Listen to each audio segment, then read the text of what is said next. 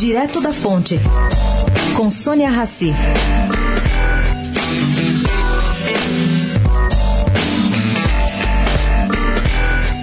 Corumbá, caro ouvinte, é a nova porta de entrada de refugiados no Brasil.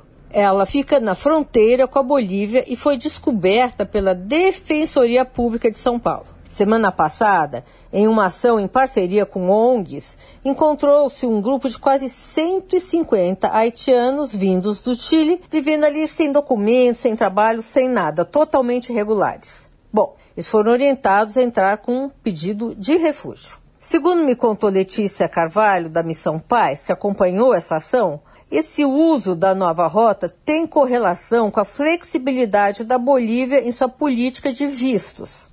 Ele pede que o Brasil reveja a portaria de acolhidas humanitárias, com o intuito de minimizar a violação dos direitos desses refugiados. A situação ali na fronteira pode se agravar. Sônia Raci, direto da fonte, para a Rádio Eldorado.